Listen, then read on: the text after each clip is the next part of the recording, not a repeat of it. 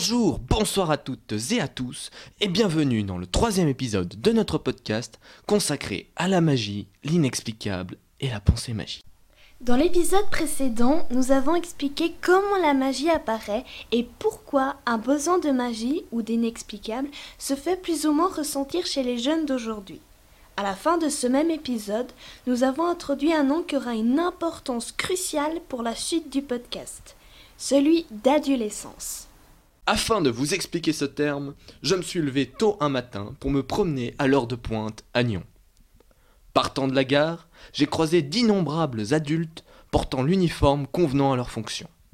Tirés à quatre épingles, mallette à la main ou sacoche à l'épaule.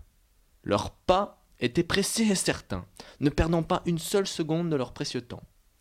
Marmonnant avec peine une salutation à l'inconnu qu'ils croisent chaque matin en allant se chercher leur café au shop à la gare, ils gardaient les yeux rivés sur leurs belles chaussures de cuir pour rester dans leur bulle et continuer leur chemin en coup de vent. Mais voilà que quelqu'un se détache de cette mer de personnes adultes. Lui ou elle-même semble adulte, et pourtant il ou elle dévore des yeux le paysage qui l'entoure avec un sourire candide au coin des lèvres. Pas spécialement bien habillé, cet individu porte tout de même ses vêtements avec une certaine prestance. S'il n'est pas retraité, son métier lui laisse assez de liberté pour qu'il ait la possibilité de prendre le temps de faire ce qui lui plaît. Ces personnes jouent avec ses enfants, nourrissent les oiseaux ou restent simplement rêveuses sur le bon public de la place de jeu. Quoi qu'il arrive, elle semblera toujours heureuse et invitera toujours les passants à discuter avec elle. À la différence des adultes décrits en premier, cette personne qui paraît plus conviviale laisse paraître son âge dit adolescent. Les premiers le cacheraient ou ne traversent pas cet âge, qui s'étend, d'après le texte Les adolescents de Tony Anatella, de 24 ans au début de la trentaine. Cependant, d'autres pensent qu'arrivé à cet âge, deux possibilités se présentent.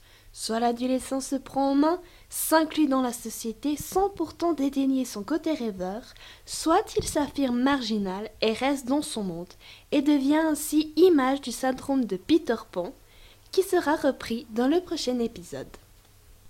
Les jeunes voyageant au travers de cette période post-adolescente sont caractérisés par une recherche d'une confiance en soi-même, afin de ne plus douter, oser être soi-même et pouvoir s'attacher sans crainte à autrui. Ainsi, les adolescents restent dépendants de leurs parents, chez qui ils habitent encore éventuellement, parce qu'ils ont besoin d'être soutenus dans ce qui leur apparaît comme être une épreuve du réel, afin de s'accepter et de se mettre en œuvre dans la réalité, comme le décrit Anatella. L'adolescence ne serait donc pas un refus de grandir, comme le prônent certains sites internet. Cependant, pourrait-on dire que croire à la magie, c'est être adolescent et retourner en enfance? Nous avons posé la question à l'anthropologue Jacques Harpin. Écoutons sa réponse. L'adolescence, comme le troisième âge, ce sont des termes arbitraires qui existent chez nous, mais il y a beaucoup de cultures dans lesquelles ça n'existe pas. On a décidé des termes d'adolescence, 12 à 19 ans, et de troisième âge, 64, 65 et plus, pour des raisons purement pratiques. Parce que la médecine de l'adolescent, la médecine de la personne âgée, ça justifiait ça. Avant de commenter cette réponse, écoutons maintenant l'intervention de Roland, un adolescent à qui on a posé la question Croyez-vous à la magie? Pas vraiment. Alors, je suis. Bon, de profession, j'étais prof de maths et de physique. Puis je crois que c'est vraiment. J'ai un esprit très cartésien. Donc, moi, tant que j'ai pas de preuves, je crois pas. Et puis, je sais qu'on arrive à me faire. à m'épater, mais en fait, je cherche toujours la faille. Comment est-ce qu'on a réussi à m'épater? Comment est-ce qu'on a réussi à, contourner les grandes lois physiques pour nous faire croire quelque chose qui, en fait, pour moi, ne peut pas exister?